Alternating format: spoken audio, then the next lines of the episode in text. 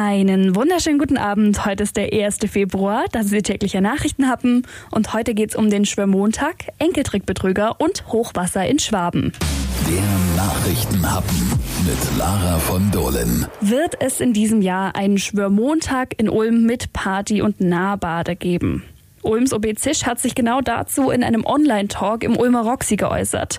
Und es sieht nicht so gut aus. Leider dies Jahr nicht.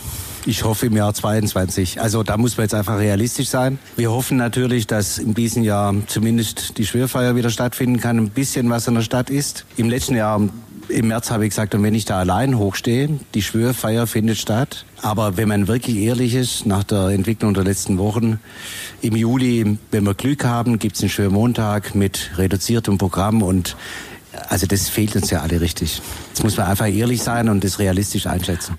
Zumindest die Schwörrede als Essenz des Feiertags wird es aber auf jeden Fall geben.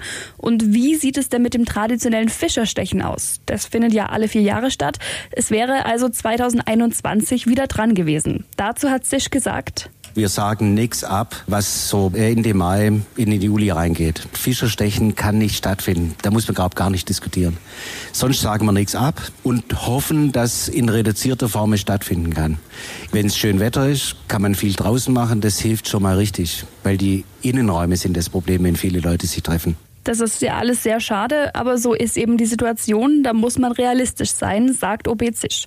Vor Ostern sieht er persönlich auch insgesamt keine große Veränderung der Situation. Auf einen echten Partysommer werden wir wohl noch warten müssen. Begründen tut er das natürlich mit der aktuellen Situation. Die lässt einfach einen Massenauflauf nicht zu, sagt Zisch in einem Online-Talk.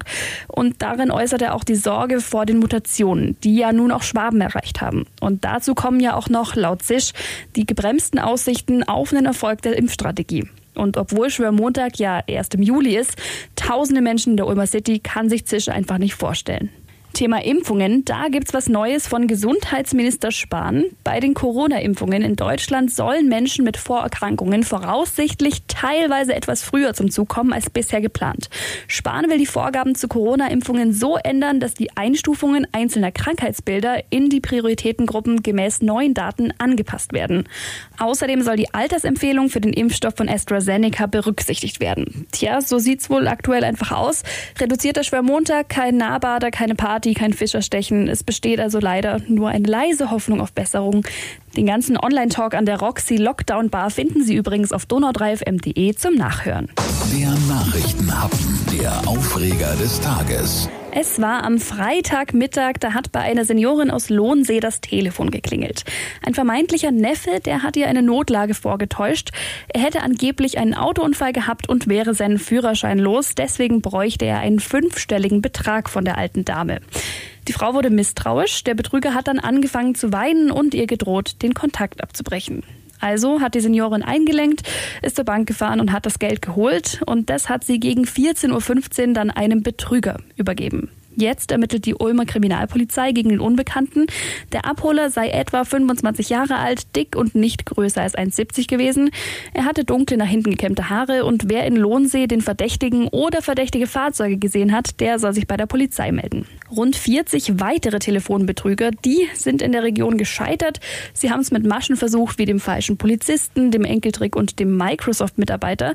Die Telefonbetrüger, die sind zurzeit wieder sehr aktiv und das auch manchmal mit Erfolg. Deshalb warnt die Polizei regelmäßig vor den Betrügern und sie sind sehr erfinderisch und sie schlüpfen auch in unterschiedliche Rollen. Betrüger rufen meist bei älteren Menschen an und bitten sie kurzfristig um Geld.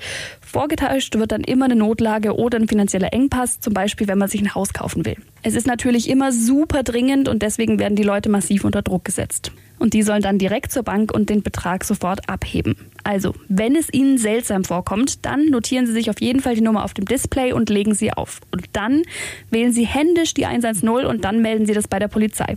Und jetzt noch ein ganz kurzer Exkurs. Wer sich auch immer schwer damit tut, wie dieser Ort jetzt heißt, das wurde uns vor kurzem ganz wundervoll zusammengefasst. Und bitte. Ja, guten Morgen, da ist der Manfred aus Westerstede. Ich hätte da jetzt einmal eine Anmerkung zu Ihrer Frage von Lohnsee oder Lohnsee. Äh, erstens heißt es natürlich im Umkreis dahin herum Lauser. Äh, und wo ist Lauser? Lauser ist da, wo man zu Linzer leiser seid. Und drittens kommt natürlich Lohnsee von Lohne, von dem wunderschönen Bach Lohne. und somit heißt es Lohnsee. So, ich wünsche euch jetzt einen schönen Tag und macht's gut. Vielen Dank, Manfred. Jetzt sind wir alle wieder ein bisschen klüger geworden. Der Nachrichtenhappen. Darüber spricht Schwaben am Wochenende. Also eigentlich darüber hat Schwaben am Wochenende gesprochen.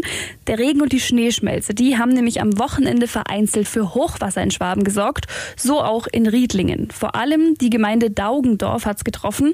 Wir haben davon auch Bilder auf donau3fm.de und es sieht wirklich wild aus. Bürgermeister Markus Schaft. Ist es denn so schlimm, wie es aussieht? Wir haben ganz normales zweijähriges Hochwasser, was hier durchgelaufen ist.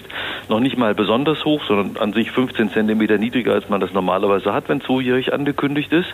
Was Sie sehen und was äh, entsprechend auch von vielen etwas falsch interpretiert wird, ist, das äh, sind die gefüllten Polder, also die, die Retentionsräume, die letztlich ja dazu dienen, dass sich das Wasser auch verteilen kann. Ja, also das ist gewollt ähm, und dient letztlich dazu auch, dass die unterliegenden Gemeinden auch ein Stück weit wieder aufatmen können.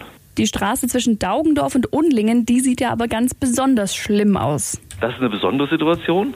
Ja, das heißt, wir haben ja hier in der Stadt Riedlingen einen baulichen Hochwasserschutz. Und da ist so, dass die Straße noch ähm, relativ niedrig liegt. Da wird seit Jahren darüber gesprochen, dass die in Teilen, was die Brückensituation betrifft, neu gebaut werden soll. Und dann wird sicherlich auch dieser Punkt nochmal anders gelöst werden. Von einem zweijährigen Hochwasser spricht man in Riedlingen übrigens dann, wenn die Donau in Hundersingen einen Pegel zwischen 1,80 und 2,40 erreicht. Und mit rund 2,20 Metern erreichte die Donau am vergangenen Wochenende damit zwar deutlich den Pegel des zweijährigen Hochwassers, war aber laut Bürgermeisterschaft ein gutes Stück niedriger als erwartet. Die Stadt und auch die Bürger seien gut vorbereitet gewesen. Und wie lange dauert es jetzt noch? Also bis dato haben wir eigentlich eine relativ ruhige Situation. Allerdings ist es so, dass das Hochwasser jetzt etwa eine Woche anhalten wird.